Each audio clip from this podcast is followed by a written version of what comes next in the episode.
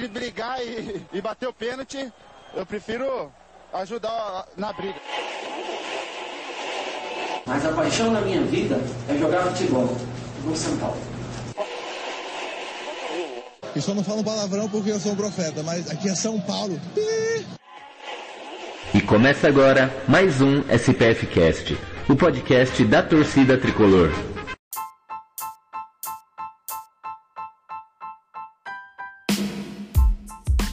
Salve, salve torcida tricolor, começando aqui mais um SPF Cast, podcast da torcida tricolor. Programa aí número 128 para falar dessa semana de São Paulo. Vamos falar aí de muita coisa, muita gente aí para comentar, mas antes de comentar, eu queria pedir para vocês seguirem a gente aí nas redes sociais, Facebook, Instagram e Twitter. Estamos lá como SPFcast. Você que quer ouvir a gente semanalmente, estamos aí em todas as plataformas de streaming, né? Spotify, Deezer, SoundCloud. E você que gosta bastante da gente, pode aí se juntar ao nosso seleto grupo de sócio ouvintes, né? A galera que ajuda esse programa a continuar indo para frente. Cinco reais mensais, você pode ajudar a gente lá no ou no Padrim, padrim.com barra SPFcast, ou no PicPay, né? também é picpay.com barra SPFcast. Aí você ajuda esse programa aí para frente e tem aí alguns benefícios que inclusive vocês vão ver neste programa, né? Temos aí o, um sócio ouvinte participando aí de, de, do programa dessa semana e ao longo do mês teremos cada, cada programa a participação de, de um dos nossos sócios, né? Hoje quem vai estrear aí já já ele vai, vai ser apresentado.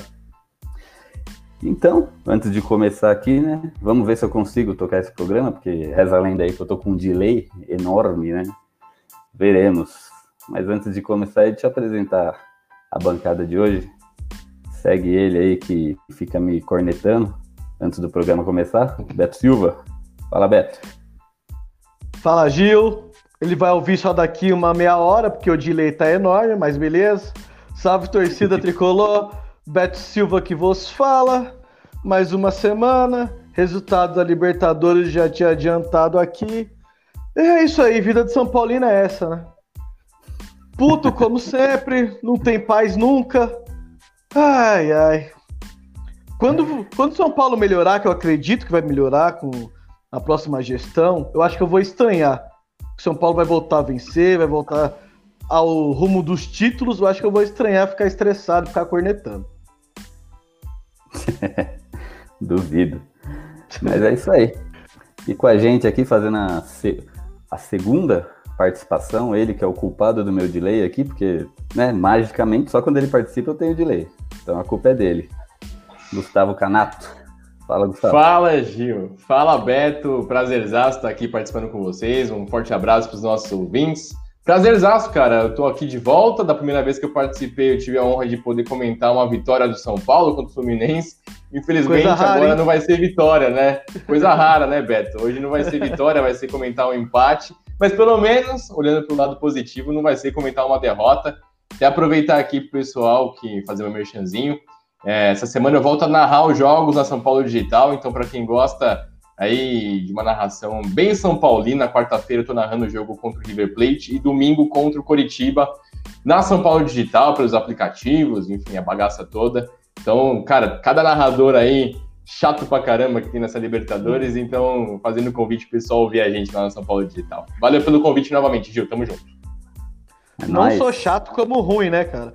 Teve, Ruim, nossa, o, o, outro jogo, eu nunca vi tanto Pablo, nunca, nunca vi tanto. O Reinaldo era Léo, o Léo era Reinaldo. Daqui a pouco o Léo ia ser o Pablo. Eu falei, nossa, velho. Teve é o, o Beto, teve um lance, eu acho que era o Silva Júnior, se não me engano. Teve o um lance que era o Léo pela ponta esquerda, ele falou que era o Reinaldo, aí o Léo tocou pro Reinaldo. Ele falou que o Léo, o Reinaldo tocou pro Reinaldo, o cara falou, né? Então é ideia. Tá sabendo legal. Terrível. Terrível. Mas vamos aqui chamar o último integrante dessa bancada. Ele que está estreando aí esse nosso, esse nosso projeto aí de chamar os sócios ouvintes para participar com a gente e coronetar o São Paulo, né? Ou não, depende, a gente vai conhecer agora. Ele que participa aí do, dos comentários quando a gente está com live, Jack Bezerra. Fala, Jack.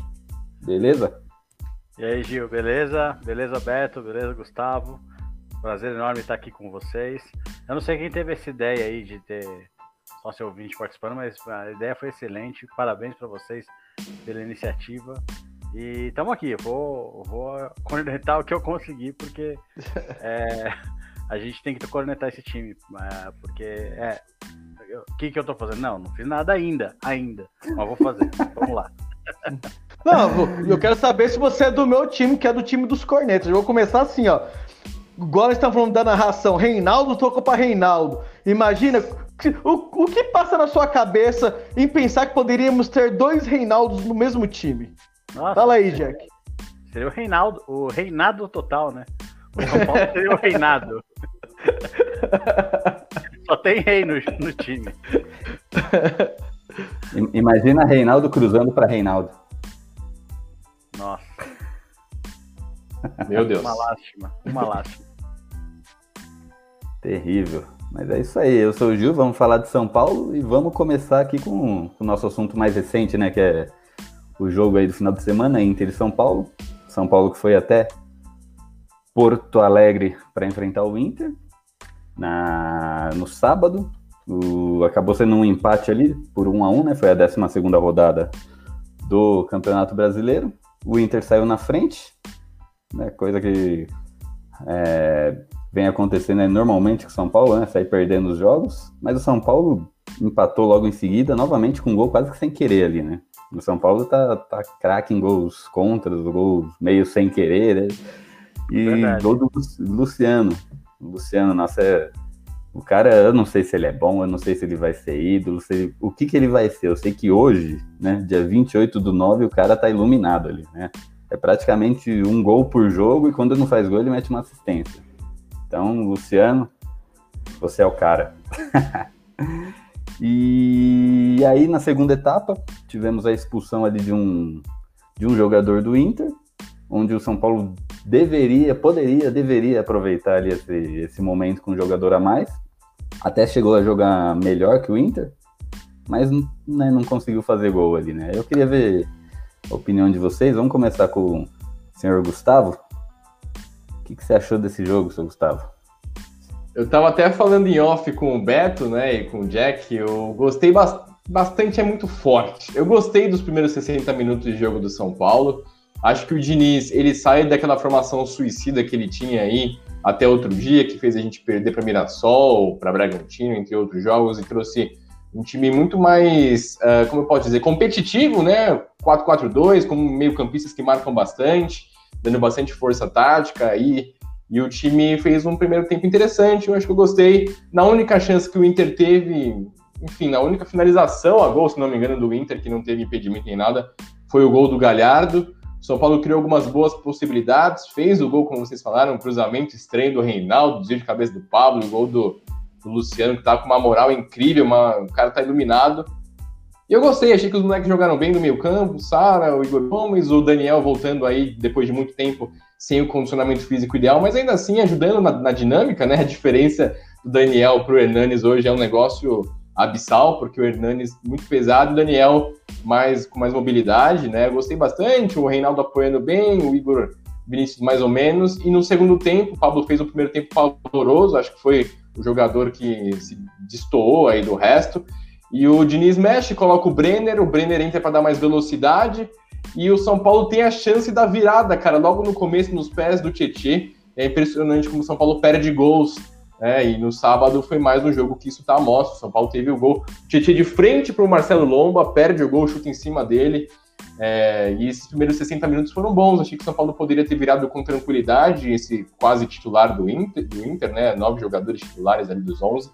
Só que aí após a expulsão, que a gente pensa, pô, agora o São Paulo vai para cima, o Diniz vai pôr o time para jogar para cima, a gente vai conseguir virar. Não acontece, né? O Diniz mexe muito mal, cara. Achei que ele, não sei a opinião de vocês, vocês vão comentar, mas achei que ele mexeu muito mal.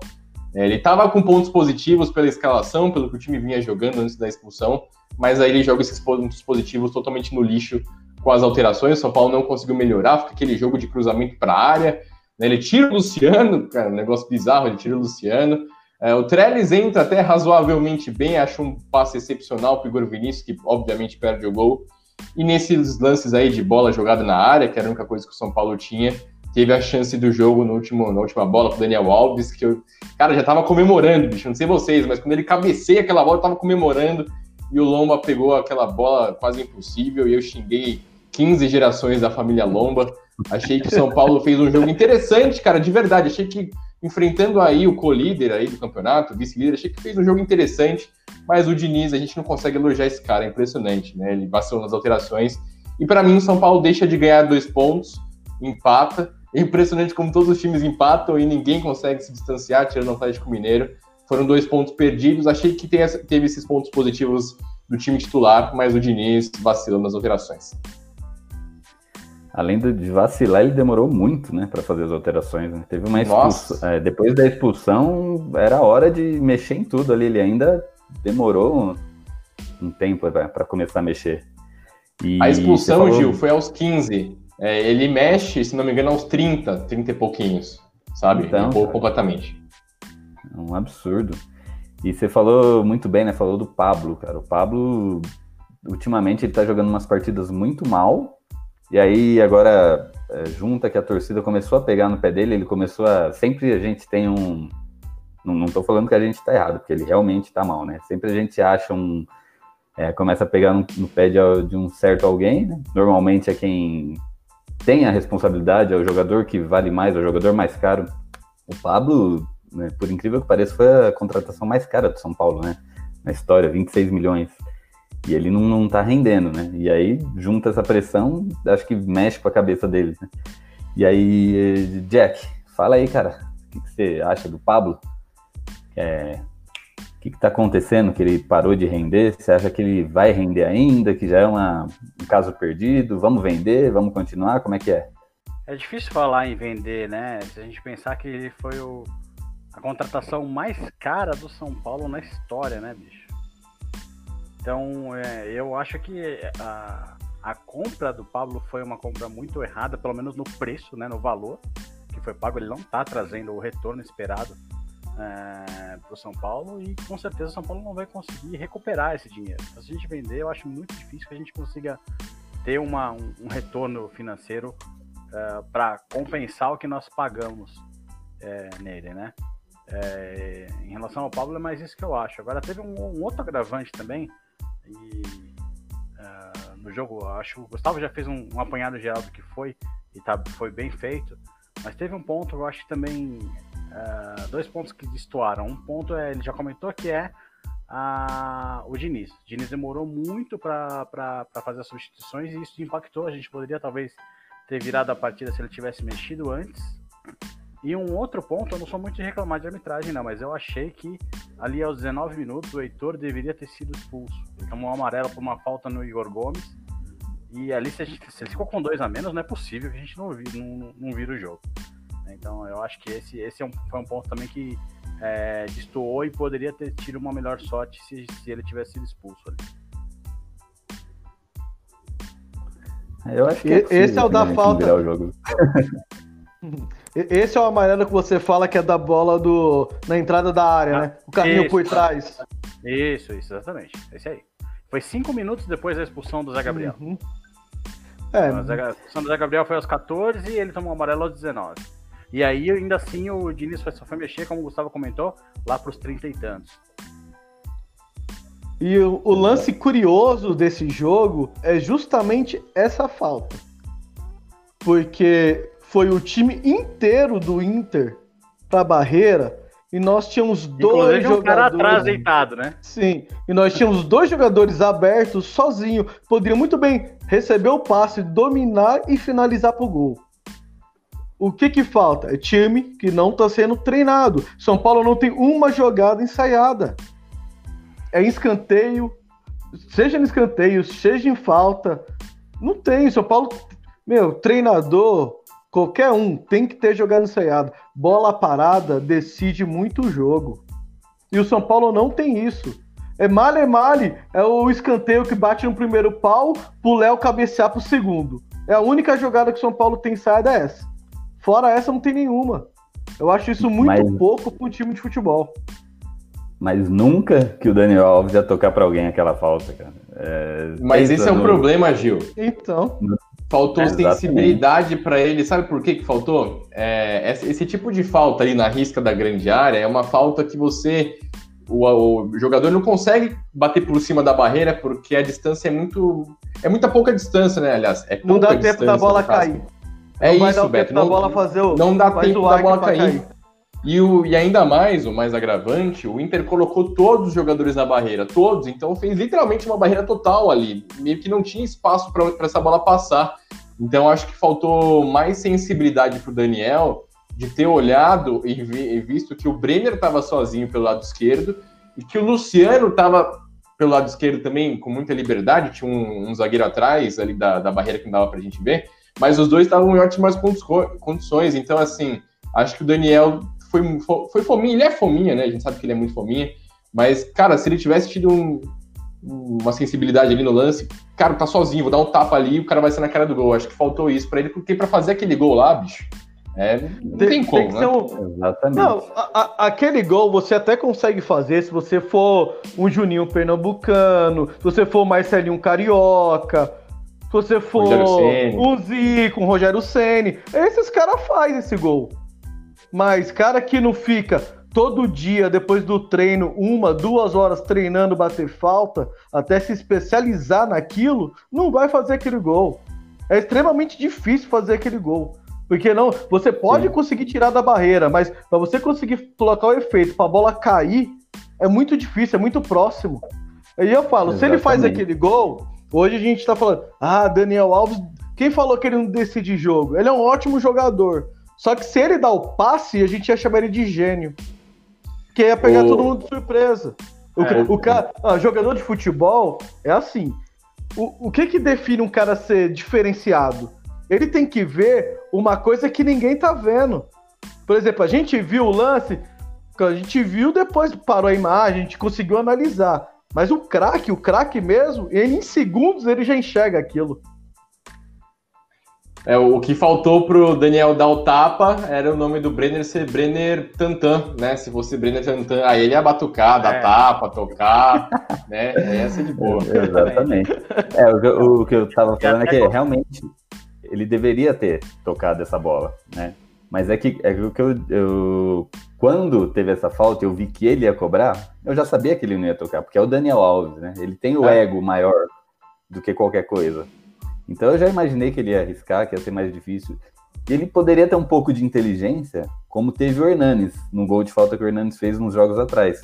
Que não foi daquela posição, exatamente, mas também não foi tão diferente, né? Que foi contra o Cássio. Que o Hernandes foi lá e jogou do, do lado do goleiro, com, do lado do Cássio com efeito, né? Tá certo que o, que o Cássio deu uma. ajudou também um pouquinho, né? Naquele gol. Mas o Hernandes foi muito mais inteligente do que o Daniel Alves, né? E se você for ver em relação de jogador, é, o, era para ser ao contrário. Não tô falando que o Hernandes é burro não sabe jogar, mas né, que o, o Daniel Alves já tem mais bagagem né, na Europa, seleção, Copa do Mundo. Então faltou ali um, um, menos ego para ele, um pouco mais de inteligência, né? Ou tocar para alguém ou fazer algo mais mirabolante ali, como foi o caso do, do Profeta, né? É, na verdade, na minha visão, Gil, o que faltou pra ele é o que o Gustavo acabou de comentar. Faltou sensibilidade. E o problema do, do Daniel, Daniel Alves é que tá faltando sensibilidade pra ele em vários momentos. Não foi só na batida de falta. Não foi só nos tapas no tantã.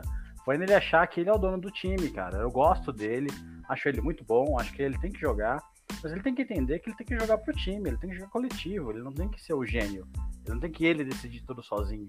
Entendeu? Então, na minha visão, é, tá faltando isso para ele. Eu sei que ele é São Paulino, eu sei que ele se dedica pro time, mas ele tem que pensar um pouco no coletivo, não nele. E Jack, ele eu é acho até. cara, né? Eu acho que ele até mudou um pouquinho o perfil dele, Jack. Você falou disso, porque vocês vão lembrar quando ele chegou no São Paulo, principalmente nos primeiros meses, até acho que no começo do ano. é, muitas vezes ele queria dar tapa de letra ali entrar na grande área, É. queria dar chapéuzinho na grande área, sabe? Ele fazia muito isso e já aconteceu do São Paulo perder algumas bolas por conta disso e quase tomar o gol. E acho que a gente vendo os jogos dele, tudo bem, a gente viu esse jogo que tá mais fresco, mas mesmo antes dele se lesionar, ele já tinha parado um pouquinho de fazer essas coisas, essas mirabolances aí, perto da zaga, essas brincadeiras que ele fazia antes, então talvez ele já tenha mudado um pouquinho, porque viu que não estava rolando, né? Mas falta ainda um pouco disso da sensibilidade, na minha, na minha visão.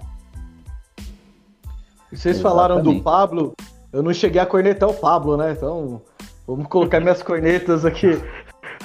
Pegar as cornetas. Mas, Cara, mas tem o que cornetar? Opa! É. é. Difícil, cara. O cara não. Eu falo, os jogadores não me ajudam, cara. Eu quero chegar aqui e não cornetar ninguém. Mas não tem jeito. Os caras falam, pô, o Beto tem que me cornetar hoje. Não, porra, é foda. O Pablo, cara, o cara assim, ó.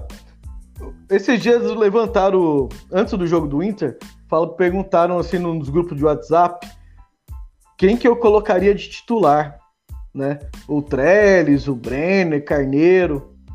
Aí eu falei, eu falei o seguinte: olha, Trellis, Carneiro e Brenner como titular consegue render pior que o Pablo. Porém, o Pablo precisa de um banco para ele tomar um choque de realidade e voltar a jogar bola. Então acho que aí você pode fazer algumas apostas aí, cara.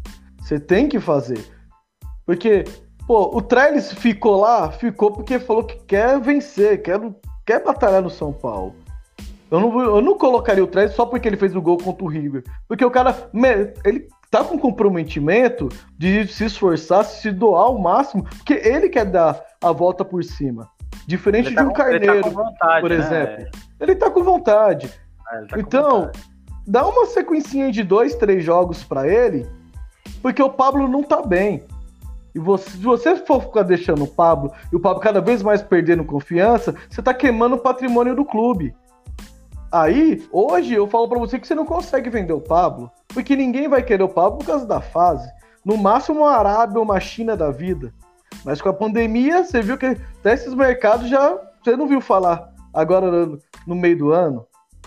Então, você não pode queimar os seus jogadores que são patrimônios do clube. Você tem que saber dosar, tem que saber a hora de colocar e a hora de tirar os jogadores. Porque a torcida é uma. A torcida age com emoção. E a torcida de São Paulo é com mais emoção ainda, porque tá na fila há anos. A torcida de São Paulo é impaciente. Eu já tô impaciente. Eu não, eu não aguento mais me cornetar aqui, cara. Eu não aguento mais. Então, você tem que ter esse feeling de colocar e tirar jogador. É, e, uh, isso falta muito pro Diniz. Tanto para poupar jogador, quanto para mexer no meio do jogo. O que ele fez de não substituir. Pô, ó, você tá. Você é o terceiro colocado no campeonato, tá no jogo de seis pontos. Se você quer ser campeão, você tá jogando com um adversário de alto nível, como o Inter tá se mostrando ser, pelo menos nessa parte do campeonato, você tem uma pequena vantagem que tá com um jogador a mais, você tem que roubar esses pontos. Você não pode deixar passar. Você tem que ir lá, você tem que virar o jogo, tem que sair com os três pontos, cara. Porque se ao contrário, os caras não vão perdoar o São Paulo em casa, São Paulo com a menos, não. Os caras vão vir para cima, vai chutar a bola de da onde pegar, vai chutar, vai pressionar, não vai deixar o São Paulo respirar. E o São Paulo deixou o Inter muito à vontade com a menos. Ô Beto, só para eu complementar isso que você falou do Pablo, eu concordo quando você fala que ele merece um banco, merece pegar um banco e tá totalmente sem confiança. A gente viu pelo jogo contra o Inter, porque em tese ele era o centroavante do time, né? E ele não conseguia ganhar nenhuma bola aérea, não conseguia fazer o pivô, perdia todas para os zagueiros do Inter né, confiança lá embaixo, tropeçando na bola, caindo sozinho. É, acho que a gente parte do pressuposto que o Pablo não deveria ter sido contratado por, pelo valor que ele foi contratado, até porque ele, só, ele é um jogador de uma temporada. Né? Ele fez um 2018 muito bom, foi multicampeão ali pelo Atlético, campeão estadual e da Sul-Americana fazendo gols na final, só que ele só tem aquele ano. A média de gols dele, inclusive o pessoal falou na transmissão, é de quatro, é, um gol a cada quatro jogos no Atlético Paranaense. É uma média ruim, cara, para um centroavante de 25 milhões de reais. E ele tem essa média no São Paulo. Então, é, a gente parte desse pressuposto que ele não valia esse valor, não deveria ter sido contratado. O São Paulo vacilou demais. E hoje ele está sem confiança, como vocês disseram, ele não consegue ganhar bolas aéreas, é, finaliza mal demais. Ele já, a bola já chega, ele já finaliza errado, já parece que ele já está com a mentalidade que vai errar e acho que ele merece um banco. Gostaria de ver um centroavante melhor no São Paulo hoje, mas já que não, não temos dinheiro. Cara, o, o Trellis tem entrado. É, entrado bem é uma palavra meio difícil, meio, meio forte, né? Sim. Mas ele é um cara que dá o sangue, que luta, que corre, que briga. Fez um golaço contra a LDU. Ontem ele deu, cara, um passe fenomenal pro Igor Vinícius perder o gol. Então, concordo com você. Acho que ele merece pegar um banco e acho que o Trellis mereceria uma oportunidade. Aí eu falo que o Pablo ele é um bom jogador ruim, Né? E o pessoal fala, pô, como assim um bom jogador É ruim? isso aí.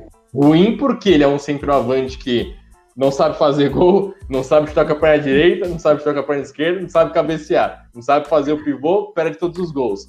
Mas bom porque ele é um cara voluntarioso, que corre, que ajuda, que marca, né? Então eu falo que ele é um bom jogador ruim, mas que hoje merece pegar um banquinho aí. Exatamente. Ó, Beto, olha o que que o pai aprendeu, ó. Aí tem, tem, tem imagem simultânea aí. É, eu tô vendo. Zi- Zica do baile, hein?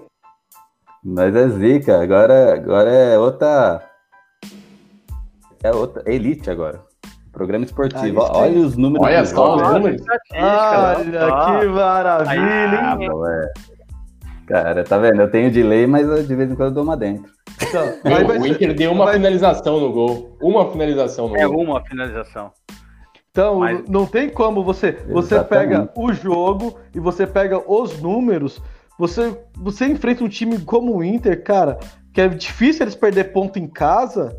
Você tem que. você- era obrigação do São Paulo ganhar esse jogo, cara. Eu- quando ficou com a mais, era obrigação ganhar. 11 contra 11, você sai Nós com empate contra eles, é um ótimo resultado. Mas com um a mais, cara, você tem que ganhar o jogo. Exatamente. As finalizações do São Paulo, como sempre, são terríveis, né? Tem o quê? É 18 finalizações, mas pro gol, só 6. Né? E eu não sei nem se conta a do gol, que a do gol foi meio sem querer ali, né? Que o cara, o Reinaldo cruzou pra ninguém, de novo, né? Aí o Pablo esbarrou a bola pra trás, aí foi indo, foi indo, até que chegou no, no Luciano, quase que sem querer, né? Tanto é que na hora que fez o gol, o Pablo ameaçou sair correndo e comemorando, né? Achando que tinha sido ele que tinha feito o gol. Coitado, né? É, né? Repara no, no- repara no gol. Na hora que faz o gol, ele le- ameaça levantar o braço assim, tipo, ah, finalmente, né? Sai zica. Mas aí ele viu que. aí ele se tocou que tinha esbarrado no, no, no Luciano. E gol do, do Luciano iluminado aí, né, cara? O cara. E, e esse campeonato, que nem o Gustavo falou, tá, tá embolado ali, né? Porque ninguém vai, ninguém. Todo mundo empata. E nisso, São Paulo, mesmo fazendo maus jogos e eh, deixando aí algumas vitórias escapar, ainda tá lá na. tá ostentando na terceira posição, né? O problema é que agora tá empatado com o Palmeiras e, se eu não me engano, com o Flamengo. Né? Tá O Flamengo todo mundo tem ali um pontinho a menos, acho que é, é Inter e São Paulo, se não me engano, empatados. É uma diferença de um ponto. Tá tudo embolado, né, Gil? Todo mundo com uma diferença aí de um, dois pontinhos ali no G4. Tá, É, tá bem. que é- Parece que ninguém quer ganhar, né? É, mas o, Isso, o é Galo, o Galo tá na frente e ah, ele não tem nenhuma outra competição para participar, né? Esse é. É. o ponto. Então aí, eu acho que isso pode ser o diferencial desse ano aí, com todos os times muito nivelados. É, pelo menos no- em jogo, né? No papel não, mas no jogando mesmo, tá muito parecido. Eu acho que o fato do, do um time com um treinador como o São Paulo, que não tem é, nenhuma outra competição para participar, só o brasileiro, eu acho que é uma possibilidade grande deles, deles dispararem aí. Vamos ver. Tô contigo Eu- eu também, já- Jack. Tô contigo. Eu já Isso acho que, o- que o problema desse campeonato vai ser o Flamengo. Porque, querendo ou não, com o Dominec ou não, com Libertadores ou não, o elenco do Flamengo eu acho que ainda é muito acima de qualquer outro no, no brasileiro. Então, eu acho que se ninguém distanciar, se o Galo não pegar uma distância agora, ou o Inter, ou o São Paulo, ou quem quer que seja, eu acho que vai chegar um momento no campeonato, porque o campeonato é muito grande, né?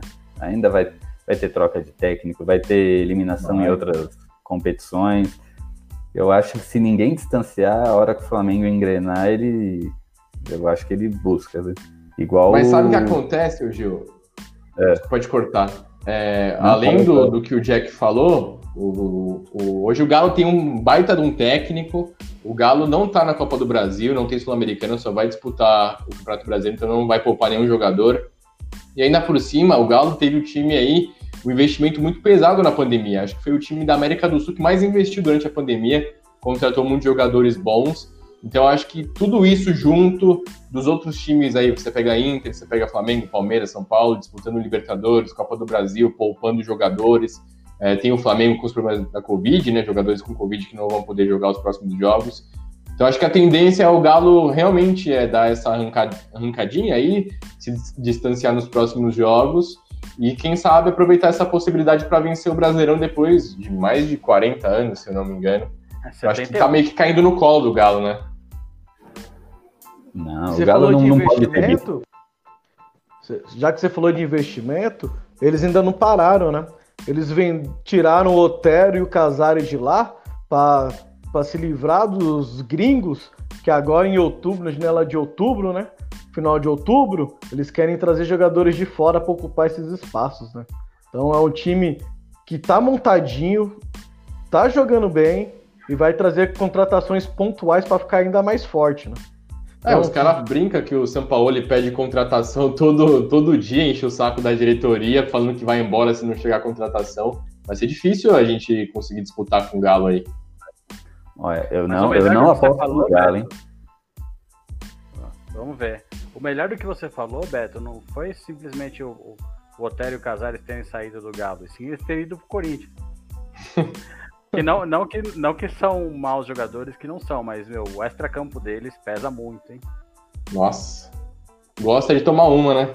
É, o extra-campo deles pesa muito. Umas, Eu né? acho Umas. que o São Paulo vai Umas. arrumar briga Umas. lá no Galo. O São Paulo vai arrumar ah, briga. Ah, já tá arranjando briga lá. É, então. Isso aí vai, vai quebrar o Galo no meio. O Galo, Galo, Galo Malemar vai pra Libertadores. Escreve aí, tá? Printa aí, printa aí. Ah, vamos pegar ele.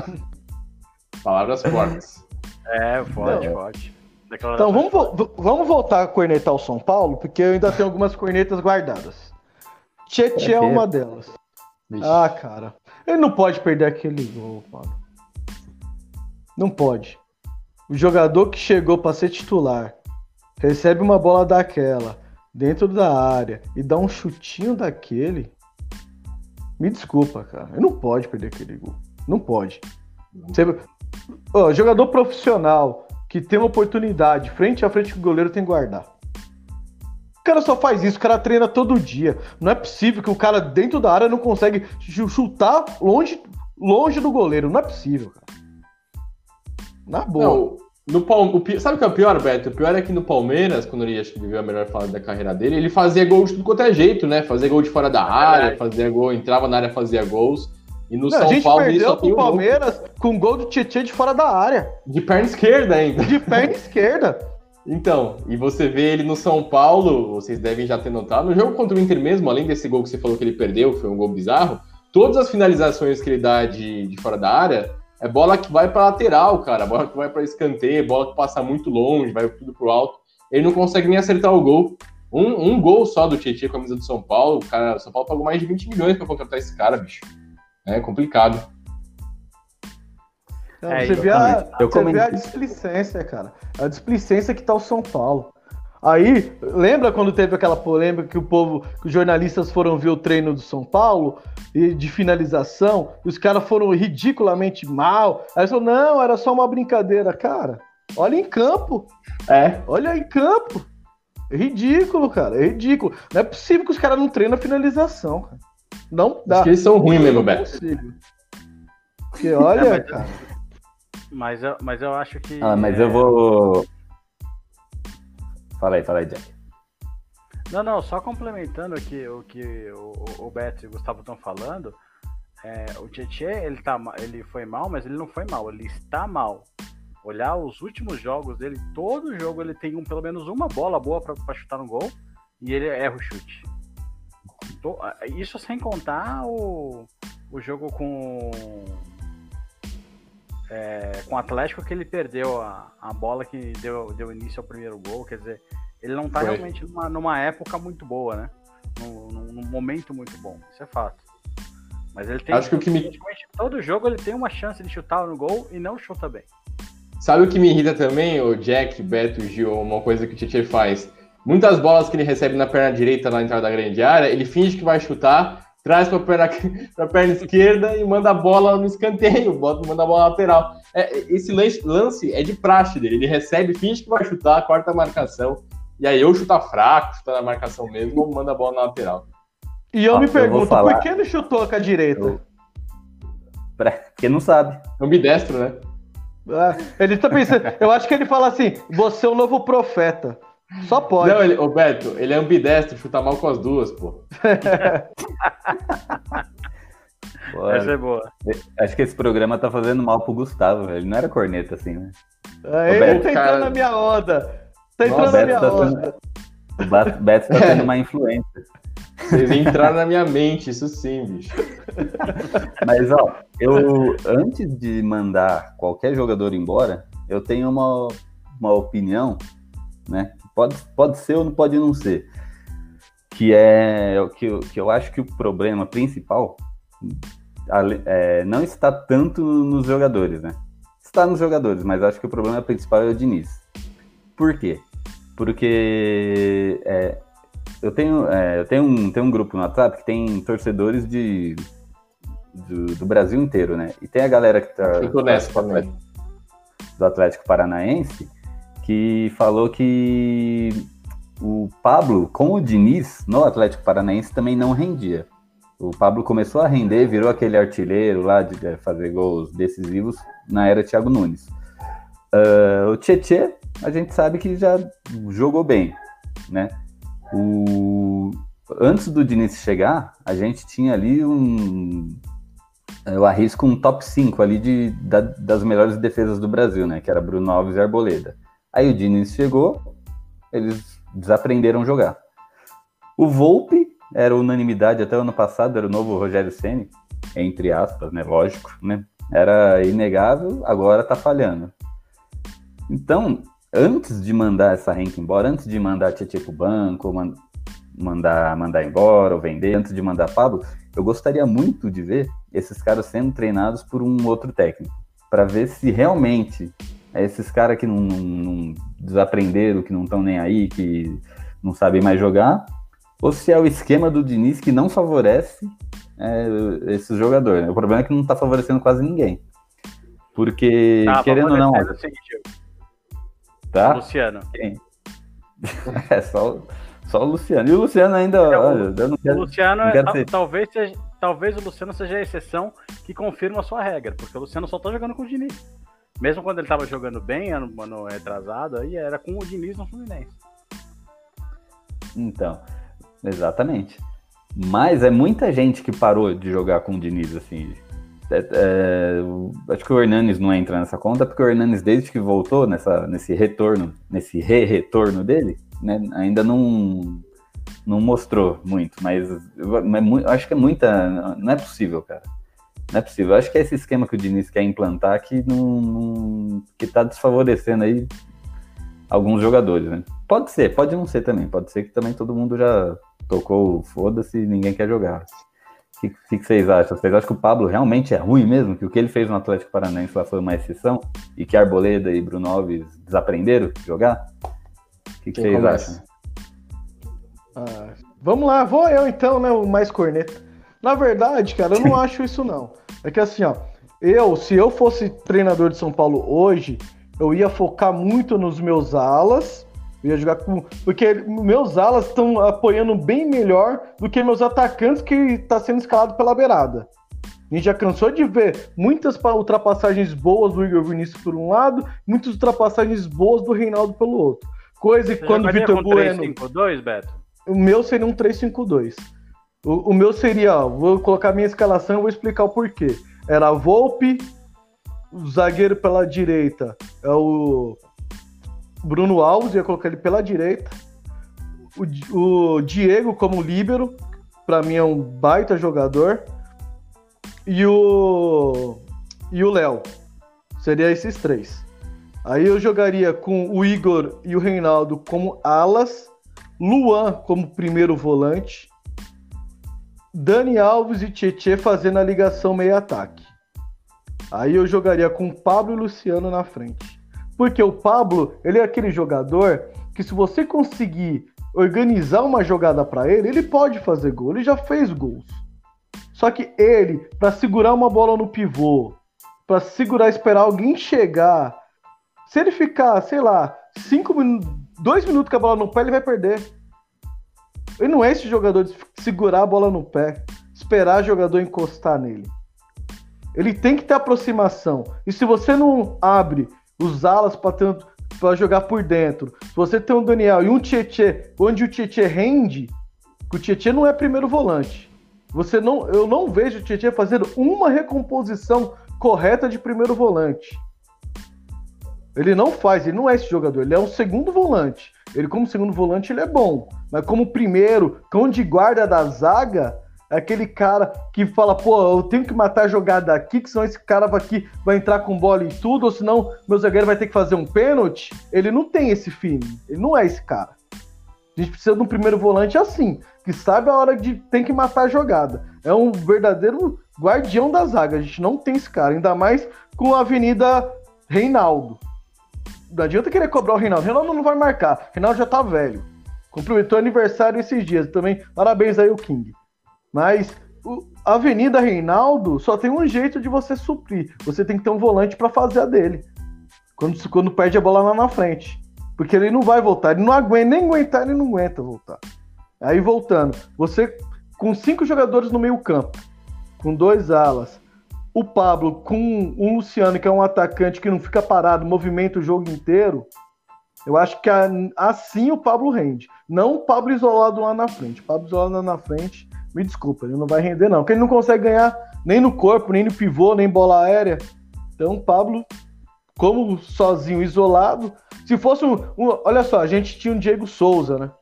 A diferença do Diego Souza que o porte físico dele é melhor que o Pablo. Você jogava a bola pro Diego Souza, ele consegue matar a bola no peito e segurar a bola até você chegar até ele. O Pablo não consegue. O, o Beto, eu acho que se o Diego Aguirre fosse o técnico do São Paulo, ele ia usar literalmente essa formação que você trouxe, talvez com o Arboleda no lugar do Diego Costa. Mas eu acho que com o Diniz, bicho, a chance de uma formação como essa acontecer é acho que menos que zero. Menos que zero, porque ele, o Diniz, ao ter incomodado, ele tem escolhido jogadores não por qualidade ou necessidade técnica, mas por saber sair com a bola, uhum. sabe? Ele mexe na zaga com. Ele coloca o Léo como zagueiro pela esquerda, porque o Léo sai jogando muito bem com a bola. Ele coloca o Diego na direita, porque o Diego sai muito bem com a bola, são dois jogadores fisicamente muito fortes. O Tietchan, ele só é o primeiro volante com o Diniz, porque o Tietchan é o cara que vai buscar a bola na grande área para sair jogando. Isso é algo que me incomoda bastante. É, e pelo nível técnico que os jogadores estão desempenhando, dava, caberia mudanças, né? Pô, gostaria de ver o Luan nesse time. Dá um chá de banco aí pro Tietchan, bota o Tietchan um pouco no banco, você falou do Pablo. Eu acho que a zaga individualmente funciona muito bem, mas no coletivo vai muito mal, porque a gente toma gol todo o jogo, são oito jogos seguidos tomando gols. Então acho que caberia, pô, sei lá, bota o Reinaldo numa segunda linha, como ponto esquerda, larga o Reinaldo, já que os nossos pontos esquerda são tudo horroroso, Paulinho Boy, Elinho, pô, bota o Reinaldo lá para tirar uns cruzamentos, uns chutes, põe o Léo como lateral esquerdo e talvez o Bruno Alves como zagueiro, sabe? Recompõe essa zaga que era a melhor do Brasil ano passado e hoje é a pior. Então, acho que tem um pouco do Diniz, é, com essas questões do dinizismo dele, que é, às vezes essas mirabolâncias dele que a gente muitas vezes não entende, e também o nível técnico dos jogadores. Eu acho que um time que tem tanta molecada no time titular e, e poucos craques, né? Essa molecada são jogadores de bom nível, não são nenhum craques, não tem nenhum craque aí. Você colocar tanto jogador jovem junto, difícil ver esse time ser campeão da Libertadores, do Paulistão, da Copa do Brasil, porque essa molecada, não, não tanto por conta da molecada, porque a molecada tem que jogar, tem que pegar experiência, tem que se desenvolver, tem que pegar cancha aí com jogos maiores. E o São Paulo contra o Inter, por exemplo, você pega o Léo, Igor Vinícius, Diego Costa, uh, Igor Gomes e o próprio Gabriel Sara, a molecada é muito nova, cara. Acho que faltaram, faltam jogadores mais experientes e de mais nível. E aí você tem um ou outro jogador jovem entrando, porque com toda essa molecada inexperiente aí, Acho que o São Paulo não vai longe tanto com o Diniz. Você pode botar Cuca, você pode botar o Rogério. Acho que faltam jogadores de mais porte aí para esse time do São Paulo encorpar. É, isso porque para o jogador da base pegar essa, essa bagagem, eles vão oscilar. Eles oscilam Sim. muito. É muito Normal. difícil você achar um moleque da base em qualquer time do Brasil que ele vai entrar e vai jogar bem todos os jogos. É, são exceções é um Gabriel Jesus, é o Neymar. Esses caras nem aqui tá mais. Os outros, as outras promessas que você vê que é molecada, todas elas oscilam. Eu acho que a, a melhorzinha dessas da molecada aí é o Gabriel Verão, Ou os meninos, os meias do Palmeiras, que oscilam bastante. Sim. Tanto o Gabriel Menino como o Patrick de Paula. Eles não fazem sempre bons jogos, eles oscilam. Como sim oscilam os jogadores de São Paulo. Então é normal essa oscilação. Então você não pode colocar uma carga em cima do menino que você sabe que oscila, que ele não está preparado para jogar todo o jogo bem, ele não tem essa confiança ainda, ele não tem esse caguete de ser o, o nome do São Paulo. Então o que, que você faz? Você coloca os experientes, não todos também, você não pode colocar todos os experientes. Você tem que avaliar o momento. A única coisa que eu concordo com o Tite, o campo fala. Isso é a única coisa que eu concordo com ele. De resto, eu não concordo com metade das coisas que o Tite fala e faz. Mas isso ele tem razão, o campo fala, cara. E hoje o campo tá mostrando o quê? Tietchan não é primeiro volante, que Reinaldo não pode ser lateral, ele tem que ser ala. Se ele for lateral, ele vai deixar a avenida e você vai tomar gol nas costas dele. Ele tá te mostrando que o Pablo não tá bem, tá finalizando só para fora. É o cara que mais erra finalização no campeonato. No Brasil, saiu reportagem esses dias falando isso. Então você tem que ver o que o campo tá falando e você tem que. Eu sei que os caras têm sua convicção, só que se o campo não tá te dando a sua convicção, você tem que mudar, cara. Você tem que fazer igual o Murici fez no Tri. Eu, Murici, eu odiava jogar no 3-5-2 mas era o único jeito que o time me dava resultado em campo. Eu vou, vou colocar o meu 4-4-2, que eu sempre gostei de jogar? Não, vou jogar no 3-5-2, ganhei três campeonatos assim. Então falta isso pro Diniz. Porque ó, a gente tem garotos da base que oscilam, mas nosso técnico também oscila, porque ele, ele também não tem essa experiência. Então eu acho que é um, um conjunto aí de. Sei lá, cara, eu não sei nem a palavra para falar, cara. Que é, o, o Diniz, ele tá, tá aprendendo a ser treinador no São Paulo. Esse o, é o problema.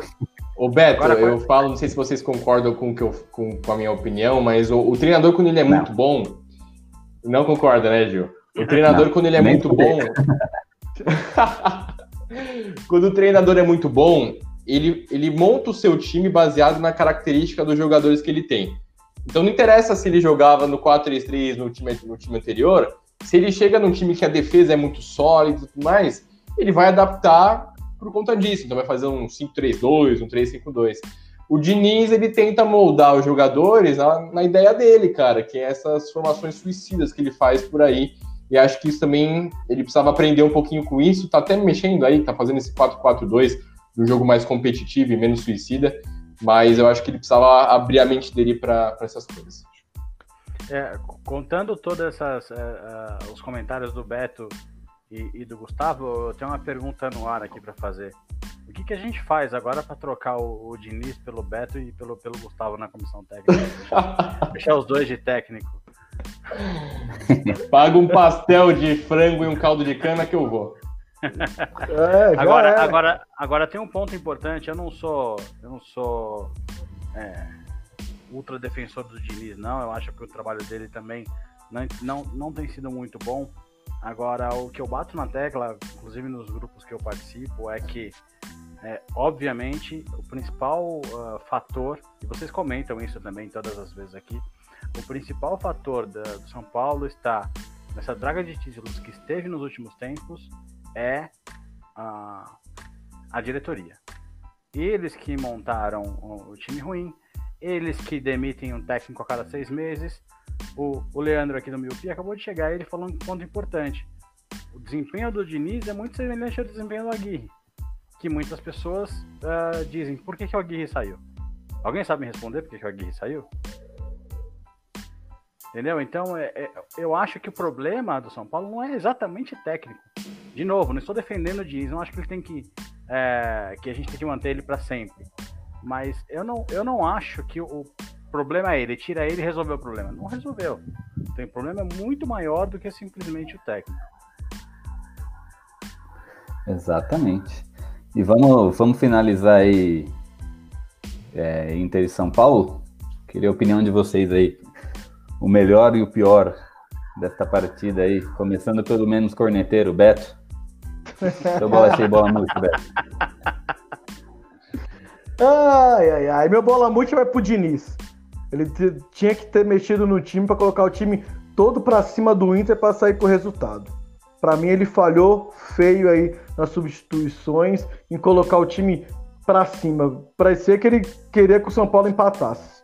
Então, treinador também ganha jogo e esse jogo era um jogo para o treinador ganhar. Então, para mim, meu bola murcha é pro Diniz. Meu bola cheia, cara. Ah, vai pro Lucigol, cara. Nunca dei bola cheia pro Lucigol. Aqui vai, vai o primeiro. Lucigol é monstro. Jack, Jack Bezerra. Bola cheia, bola murcha.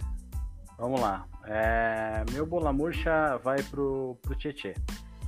O, eu concordo mais ou menos com o Beto com o que ele falou. O treinador ganha, ganha jogo, o treinador perde jogo.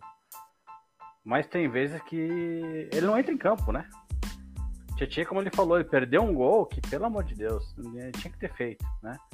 E se eu tivesse que dar uma, um, um segundo bola, bola murcha, era pro Lomba, pô. Ele pegou demais, cara. Tem vários gols lá, né? O, o Tietchan perdeu, ele defendeu, né? Perdeu não, defendeu a, a, a bola do Tietchan aos dois minutos. Com três minutos, Diego Costa vai, segundo tempo, né? Cabeceia, ele defende. Aí depois tem o chute do Igor Vinícius. No final, a cabeçada do Daniel Alves. Putz, meu, deixa eu passar uma dessas aí. Tá? E o, o, o, bola cheia eu vou dar pro Luciano também. Porque acho que se a gente tivesse 11 Lucianos em campo, a gente estaria melhor. É, pelo menos de vontade, de raça, ele, é, ele corre atrás. Por mais que ele não seja um primor técnico. Mas eu queria dar uma, uma menção honrosa de alguém que estava jogando mal em todos os jogos. E ontem eu achei que ele foi ligeiramente melhor. Não foi excelente e tal. Que foi o Igor Gomes. É, ele causou a expulsão de um jogador. Quase causou a expulsão do segundo jogador. Se movimentou bem em campo. Então acho que ontem ele. É, ontem não, no sábado. Ele jogou um pouquinho melhor do que ele pode. Acho que ele ainda pode muito mais. Acho que ele é um jogador de potencial. Mas ele estava muito mal nos últimos tempos. Muito mal. E ontem eu fiquei feliz que achei que ele jogou um pouquinho melhor. Isso aí, Gustavo. Cara, é, o meu bola murcha não pode ser diferente do Pablo, né, cara? Pô, centroavante que, que é ambidestro, né? Chuta mal com as duas pernas. É, um centroavante de camisa número 9, que custou 25 milhões de reais e não sabe fazer gol, perde todos os gols. Teve um lance no jogo de sábado que, cara, teve um cruzamento para a grande área para ele cabecear ele deu meio que de costas, meio que de costas, de ombro na bola, pelo amor de Deus, é um negócio bizonho. E o meu bola cheia vai pro Luciano Ronaldo, né? São cinco gols e uma assistência em nove jogos aí pelo São Paulo. Tá jogando bem, cara. Ele aparece até pouco às vezes no jogo, mas sempre guarda o seu golzinho, participa bastante.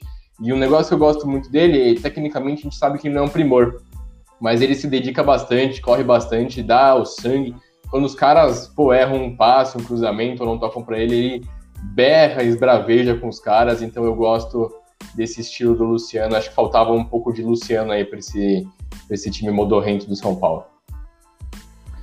É isso aí. Eu concordo com os senhores. Bola cheia, vou concordar com o Gustavo aí. Lucigol. E bola murcha, Pablo, não, não tem como, cara. É o único que não tá fazendo sua função ali. Os outros ainda estão fazendo ruim. Ele não está fazendo, né? de jeito nenhum. Então fica assim. Agora, vamos falar aí um pouquinho. Essa semana o São Paulo aí tem um jogo de volta contra o River Plate, né? Nessa Libertadores aí que no programa passado eu disse que eu não acredito assim na vou torcer, né? Mas eu não não boto fé nessa classificação aí. Eu não eu eu não tinha. Como é que fala? Não tinha convicção que o São Paulo ia ganhar da LDU, muito menos do River Plate, né? E ainda agora, como perdeu da LDU, ainda vai depender do último jogo, porque ele vai, no São Paulo teria que vencer o Binacional aí por um placar elástico, né? Então, é... eu queria saber de vocês a expectativa para essa partida aí. Para a partida né, mas eu queria mais saber para esse restante de Libertadores, né? Esses dois últimos jogos. Vamos começar aí com, com o Jack, que é o nosso, nosso sócio ouvinte aí. Fala aí, Jack. O que, você que que é, acha aí desse, tô... da sequência de Libertadores? Eu tô bastante otimista para esse jogo. Eu acho que a gente vai conseguir voltar com um empate.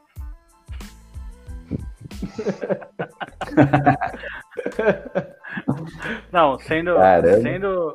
É, é, Não, tô, falando sério, assim, eu, eu. Sendo otimista, eu acho que o máximo que a gente consegue é um empate. E aí a gente teria que ter, depender de um milagre para poder se classificar contra o Binacional. Não acho que a gente consiga ganhar, infelizmente.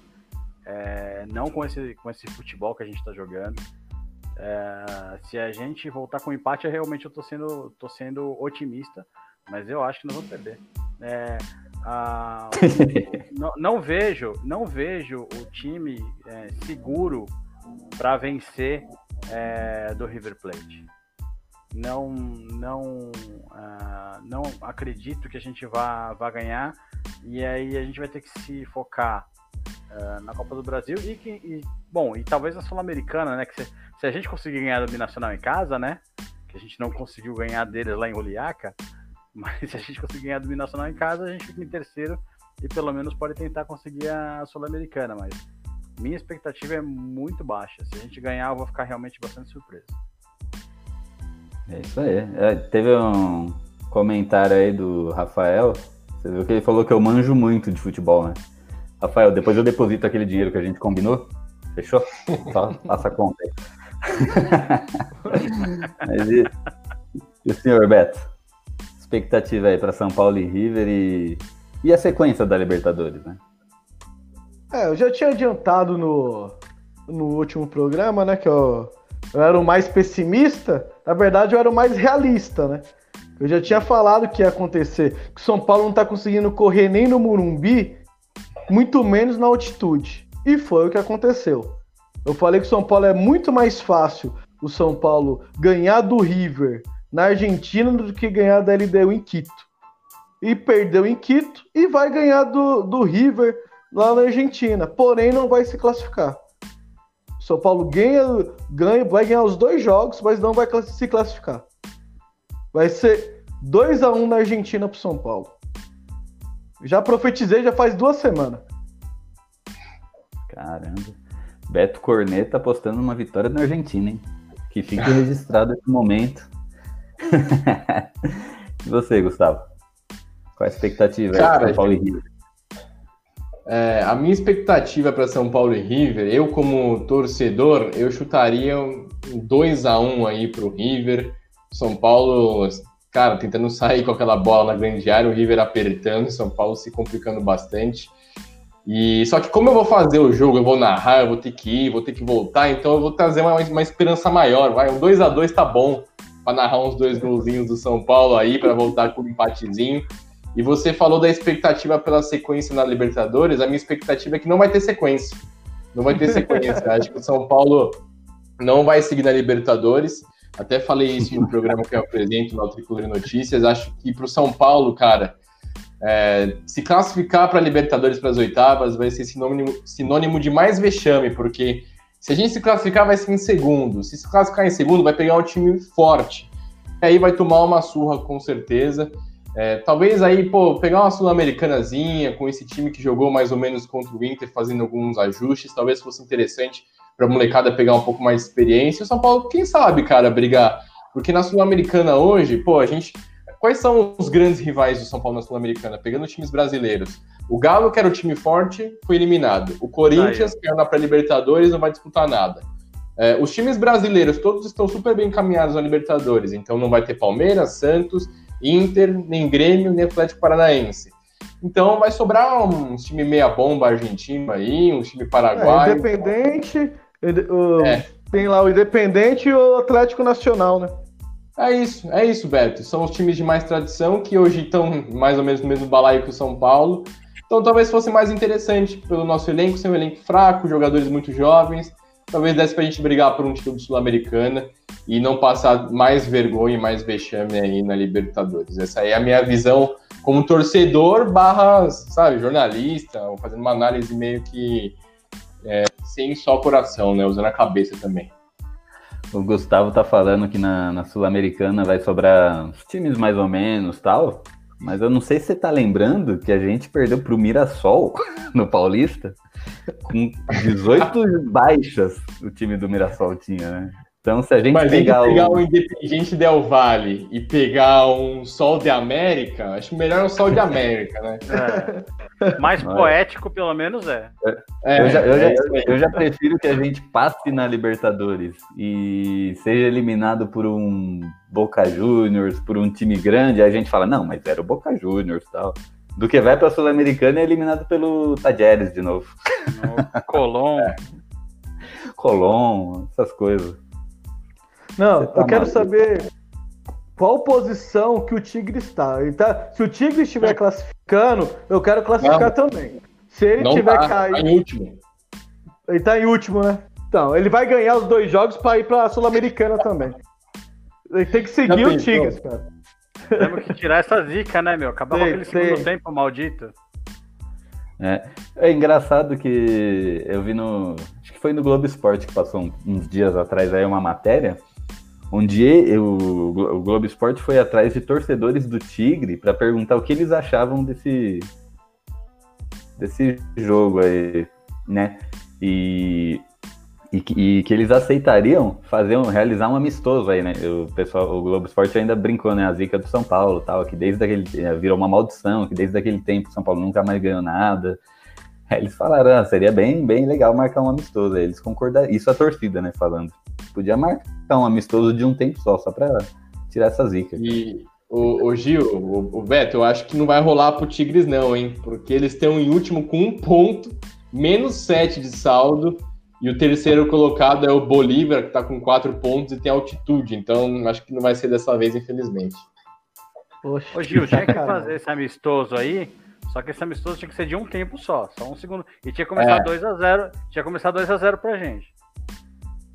Então, mas aí eu pergunto pra vocês: que tempo que o São Paulo vai jogar? O que joga bem ou o que joga mal? Vixe. É, então, esse é o problema, né? Apesar que não é nem Ah, um mas tempo, né? Ah, Antigamente Não. era um tempo. Aí depois baixou pra 35 minutos. Depois baixou pra 10. Agora já. Não, mas você não entende. O, o São Paulo não precisa ganhar esse jogo. Só precisa terminar o jogo. Entendeu? O Tigre pode ganhar de 7 a 0. O importante é terminar 90, os 90 minutos. Porque foi 45 na Sul-Americana, agora falta 45. Terminando esses 40 minutos faltantes, acaba a maldição. No- por mim, pode perder. Tirando a maldição, sai. Vamos, vamos embora. Você tá maluco. Então é isso. Então ninguém aqui otimista para Libertadores. Ninguém, Eu ninguém tô acha que o São Paulo tá empate. passado. Ah, eu louco, eu, eu falei que o São Paulo vai ganhar os dois jogos, pô. Só não vai classificar. O São Paulo vai ganhar na É. Argentina. Que é mais otimista que isso? Então, pra sequência, você tem razão, Gil. Acho que ninguém tá falando que o São Paulo passa. Se essa é a sua pergunta, acho que ninguém falou que passa, não. Mas a previsão do Beto Ó. é ruim, né? Porque ele fala que o São Paulo vai ganhar na Argentina, aí isso vai dar uma sobrevida pro Diniz.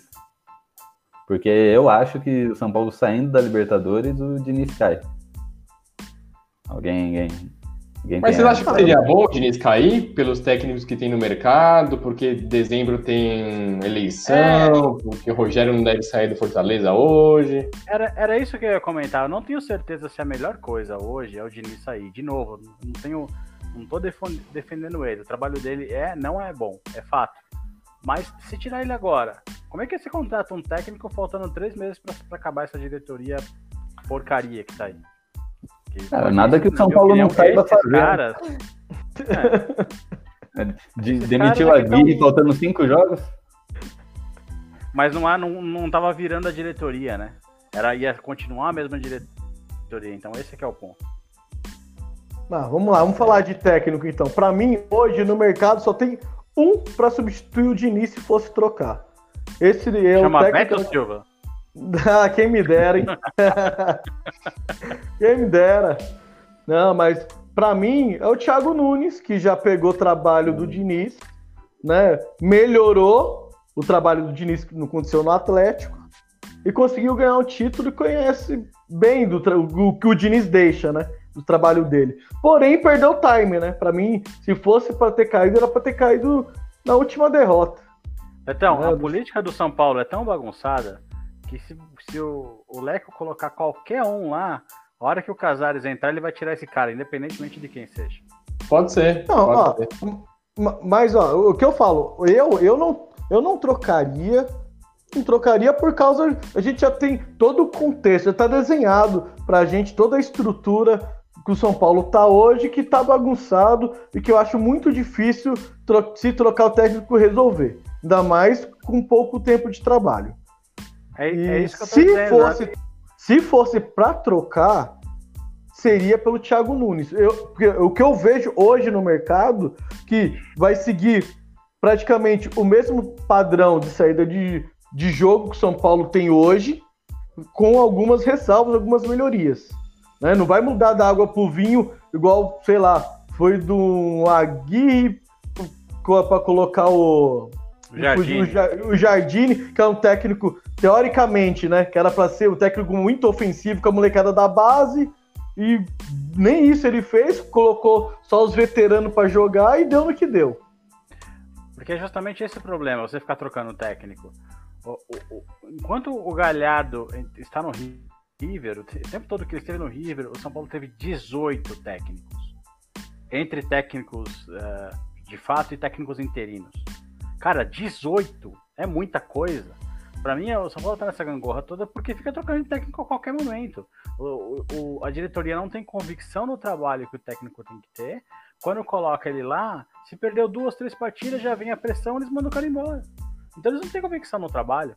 É como você falou, eles trocam de técnico de um Aguirre pro Jardine, que não tem nada a ver uma coisa com a outra. Então não sabe o que é da vida. Aí o povo fala assim: ah, e por que você não falou Rogério Ceni? Vamos lá, vamos esquecer termos de, dessa diretoria. Técnico, vamos lá, do técnico Rogério Ceni. Se for para trazer o Rogério e não for com plano de, de trabalho, igual um o Renato Gaúcho, por exemplo, que está quatro anos no Grêmio, que foi ídolo como jogador, agora está sendo ídolo como técnico, porque teve tempo para fazer o seu trabalho vingar, não traz deixa ele feliz no Fortaleza. Isso aí. Porque chega de queimar ídolo, né? Isso eu falo fo- fora das quatro linhas. Chega de queimar, né? O Leco só fez isso na gestão dele inteira. É Lugano, é Raí, é Rogério Ceni. Ele, ele tá queimando todos. É pintado, é jardim. Pintado, Que, Jardim. que não, não, não são ídolos, mas são caras muito identificados com São Paulo. Uhum. Então, você vê aí que é uma falha de gestão. Então chega, né? Chega de queimar ídolo, né? Por isso que eu tô falando, pra mim, o ano acabou. Tem que esperar acabar a diretoria, depois a gente discute técnico novo, jogador novo. Ah, né, Nessa diretoria nada vai acontecer. Tô contigo, Jack. Porque ainda mais você fala de trocar. Pra mim, quando o São Paulo anunciou o Cuca, eu falei, ah, é- era, esse é o cara, agora vai mudar. O cara arregou, o cara deixou a gente na mão. Não- eu não vejo. Mas por que será que ele fez isso? Porque, é porque lá com, com certeza tá mais bagunçado que o Santos que ele deixou. É isso aí. Porque a política interna do São Paulo hoje é uma bagunça, então é difícil você trabalhar lá. Muito difícil. É que o São Paulo, cara, é- esse sistema de política do São Paulo é muito velho e, É. e não traz benefício nenhum pro clube. Nenhum. Já tá na hora de você. Ó, tem muitas coisas que tem que mudar no São Paulo, mas a gente já consegue falar algumas assim que tem que ser pra ontem. O que que é? Modo de eleição.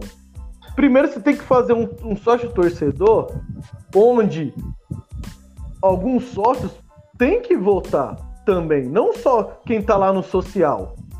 Nós, torcedores, que pegamos, temos no nosso plano, pagamos todo ano direitinho, tem que ter benefícios e tem que ter direito à eleição, a voto na eleição.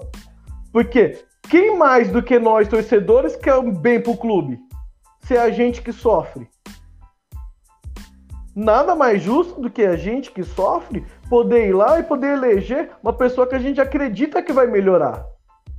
Agora, esse joguinho que tem lá de poder, cara, esse jogo de poder já acaba com o Brasil e também vai acabar com o clube, pô.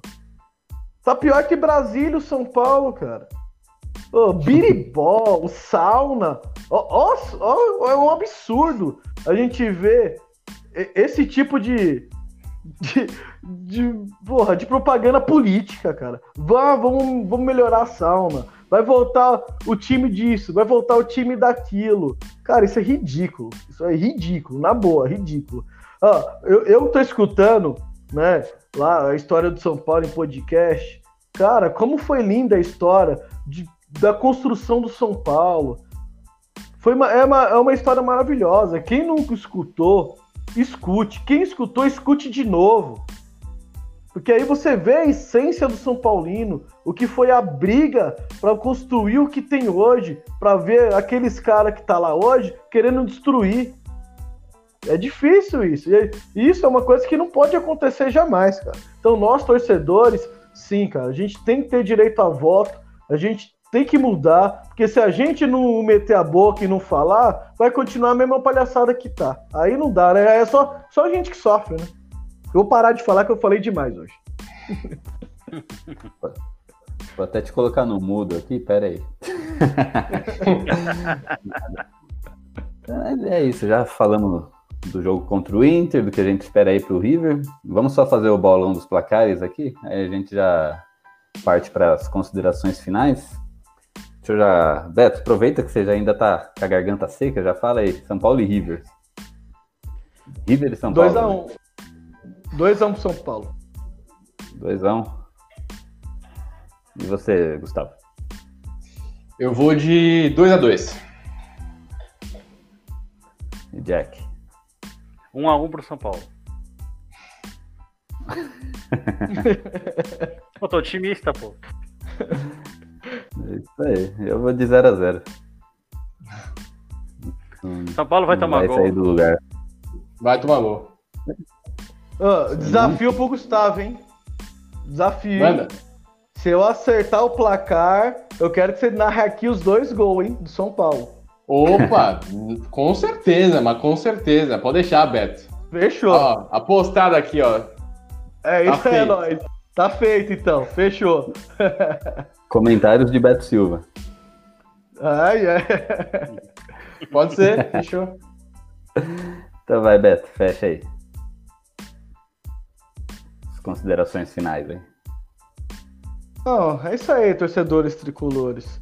Sei que falei muito hoje, sou chato mesmo, corneteiro. Mas como vocês, também sou um sofredor, né? Então, complicado. Não vejo a hora do meu São Paulo voltar a ser o meu São Paulo. Enquanto isso, vamos sofrendo aí, né? Ainda bem que eu tenho meus amigos aqui para compartilhar a sofrência. Tamo junto e até a próxima. Fui! Gustavo, suas considerações finais. Boa, Gil. Cara, tô nessa também. Torcedor tricolor, a gente já não se ilude mais, né? A gente sabe que a situação é braba, mas vamos tentar levar aí esse resto de gestão, porque vai que a gente consegue uma coisinha nesse ano ainda, uma boa colocação no Brasileirão, alguma coisa parecida, vitórias em clássico. Então vamos, vamos seguir em frente, agradecer mais uma vez pela participação com vocês. É muito divertido estar aqui com vocês, falar do nosso tricolor. É, desculpa aí a audiência, que hoje eu falei pra caçamba também, falei demais. É, gosto um pouquinho de falar, falo bastante. Já aproveitando novamente, só fazendo meu merchan aí, pessoal. Para quem gosta desse tipo de programa, como a gente fez hoje, eu apresento na Web Rádio São Paulo Digital o Tricolor e Notícias, de segunda a sexta, das 11 a meio-dia e meia. É um programa, um formato muito parecido de debate, discussão, a gente brinca também, a gente zoa. E quarta-feira, é, às 9h30 e domingo, às 16 vou estar na narração dos dois jogos. River e Curitiba, espero que a gente possa vencer, que eu possa narrar muitos gols. E é isso, apostado aí com o Beto, esperamos que a gente vença. É, eu posso narrar aqui os gols para nossa felicidade. E eu converti mais um e puxei um mais um pro meu time, hein, Gil? Gustavo já É. novo cornetinha aí. Pô, nossa, Verdade, esse negócio é contagioso, cara. Daqui a pouco você vai ser xingado também, porque tem um pessoal xingando a gente. com certeza. É, pera que eu desconectei o negócio aqui. É. E agora, Jack Bezerra, nosso. O Jack, nosso sócio ouvinte. Guerreiro, saiu aí? Normal? Jack é guerreiro. Gostar da gente tem que ser guerreiro. Ah, não é difícil não, pô. É super bacana o bate-papo aqui de vocês. É, quem é sócio ouvinte como eu, a gente é, se é, solidariza com, o quanto vocês sofrem aqui com o São Paulo, porque a gente também é, sofre junto. É muito bacana, você é sócio ouvinte, eu, eu faço isso com muito prazer lá. É, o grupo também é bem bacana, a gente está sempre trocando ideias, às vezes é, é, é, discutindo lá o São Paulo também. E só para finalizar, Gil, é, eu vou é, pedir licença para falar um pouquinho do meu canal também, né? Por favor. O, o, Muito o bom, por Beto- sinal, que eu já acompanho. O Gil e o Beto já conhecem, eu tenho um, um canal no YouTube também que eu falo sobre jogos de tabuleiro modernos. Para quem Legal. é, para quem quiser conhecer, chama Dados do Tabuleiro, tá? Eu, desde 2016 eu tenho lá o canal e falo sobre ah, os jogos de tabuleiro, ensino a jogar, dou dicas, falo bastante coisa lá, sai vídeo todos os domingos às 20 horas. E o, o Gil e o Beto já conhecem lá o, o trabalho. Quem quiser conhecer é só é só ir lá e pessoal, olha, realmente, se vocês quiserem, eh, sejam sócios ah, ouvintes, é muito bacana. A gente tem uma comunidade lá no, no, no grupo do YouTube que é bem bacana. E semana que vem tem outro aqui. Vai ter mais a- a outra pessoa cornetando, não vai ser eu não. Mas aí sempre vai ter um cornetinha para ajudar o Beto. É isso aí. Ô. Meus pupilos. Ô, ô, Gil, é, só antes de você encerrar, eu fiz o meu merchan aqui e eu não falei nem meu nome completo pro pessoal saber, para poder ir nas redes sociais e acompanhar o nosso trabalho, né? Gustavo Underline Carato aí, Twitter, Instagram, bagaça toda. Lá eu posto sempre quando eu vou fazer os jogos, as transmissões. É, faço as cornetas igual o Beto por lá também, ultimamente. Então, só o pessoal que se interessou por acompanhar, às vezes, qual que é o nome do moleque? Como é que eu vou acompanhar o moleque? Arroba Gustavo Underline Carato aí nas redes sociais. É isso aí. É, eu tô pensando seriamente em deixar o Beto aí de, de escanteio em alguns programas, porque não é, não é possível, né? Vem o pessoal aqui, o pessoal gente boa, o pessoal bonzinho e tal. Faz dois programas com o Beto, já tá, tá, tá cornetando a mãe já. Chega na mãe, ô, esse almoço culpado, mãe. Ô mãe, esse almoço não tá da hora, sai fora, vai pro banco. Ô mãe, esse almoço tá com a cara do King Naldo. Eu vou te dar uma, eu vou te dar uma sugestão, Gil. Ao invés de você sortear um sócio ouvinte, sorteia dois. Pronto. Um vai ficar no lugar do Tá? Beto e outro vai ficar no meu lugar. Pronto. Ou senão já faz a substituição. Vai se preocupar, não. Se eu é não participar, eu vou ficar mandando mensagem, cornetando. Ele vai estar no chat aqui. ficar É, vou estar no chat. Vou estar no chat. Tá xingando, xingando todo mundo. Mas é isso aí. Eu queria agradecer os senhores aí, né, primeiramente. Completar essa bancada. É sempre bom estar aqui semanalmente, desabafando. Às vezes a gente tá bravo, às vezes a gente tá querendo fazer piada, às vezes a gente tá de boa, né? Então a gente costuma. É bom, bom sempre compartilhar, né? Essas, esses momentos, né? essas emoções. Então valeu aí, Gustavo, por ter participado, Beto aí, velho de guerra, né? Jack Bezerro, agradeço duplamente, né? Primeiro por estar participando aqui, segundo por ser um dos, dos nossos apoiadores, né? Nossos sócios. Eu sei que é, é difícil, né? É complicado. Hoje em dia tá, coisa tá feia para todo mundo, né? A gente aqui, nosso conteúdo é, é e sempre foi gratuito, mas né, uma ajuda sempre é bem-vinda, né? Porque a gente tá aí semanalmente, às vezes sem vontade de gravar, às vezes sem equipamento, equipamento que quebrou, é, é filho que acordou, é não sei o quê, mas a gente tá aí semanalmente, faça chuva, faça sol, fazendo, tentando fazer cada vez um conteúdo melhor para todo mundo, né? E também queria agradecer aí quem participou da live com a gente aí ao vivo, né? Mandou comentários aí, teve uns caras que pediu pediu pediu Salve. abraço aqui. Pediu para mandar um salve, ó, Gab- Gabriel Goulart, Ra- Rafa Mix, Mike Moura, Mano Guilherme, ó, o Presida tá enchendo o saco de novo. Ó, vou do... ah, aqui, Beto. Para você um recado aqui, ó, antes de acabar o programa. Ah, com certeza. Cadê? Zoeira Tricolor, melhor canal do Brasil. Ô, e falar nisso, presida, vou te falar, contar a historinha aqui, malandro. Meu, um parceiro lá do meu trampo Hum. lá chegou em mim. Ô, mano, você que é o Beto Silva, né?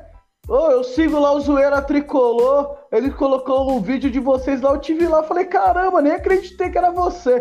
Tô famosinho, caso. Por quê? Canal do Presida. Tá no Brasil todo. Quem não viu, vai lá, velho. Quem gosta de zoeira, gosta de tirar onda, zoeira tricolor, malandro. Mas, Presida, não acostuma não, viu? E deposito 50.